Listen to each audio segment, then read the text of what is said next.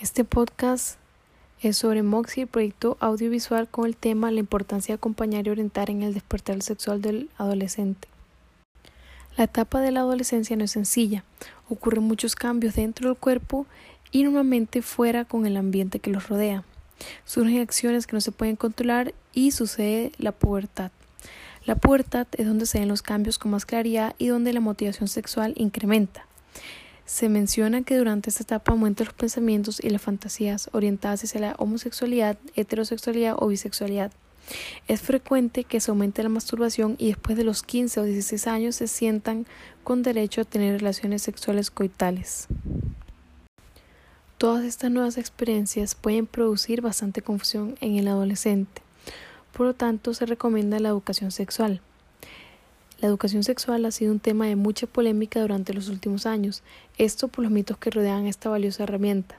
Por ejemplo, que los jóvenes van a ser más propensos a empezar a tener relaciones sexuales temprano porque ya saben qué es, lo cual es mentira. Los jóvenes lo harán con o sin información en el momento que ellos deseen. El tener la información no va a atrasar el proceso ni lo va a adelantar.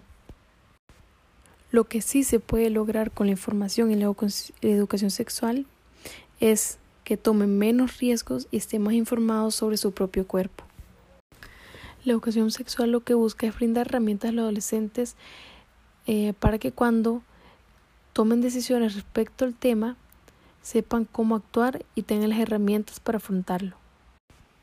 El no tener esta educación y no saber sobre el tema puede causar embarazos adolescentes, abusos sexuales, enfermedades de transmisión sexual e incluso confusiones que resultan en búsquedas en el Internet que no siempre es confiable, y menos con temas tan importantes. También cuando son guiados y acompañados en el despertar sexual, aprenden a amar y respetar su cuerpo, porque aprenden que todos los cuerpos son diferentes, que no tienen nada de malo, más durante esta etapa donde los cambios en el cuerpo son muy notables. Si los adolescentes no se les da esta información, van a buscarla en otro lado, como el Internet, la pornografía o con los rumores de los compañeros.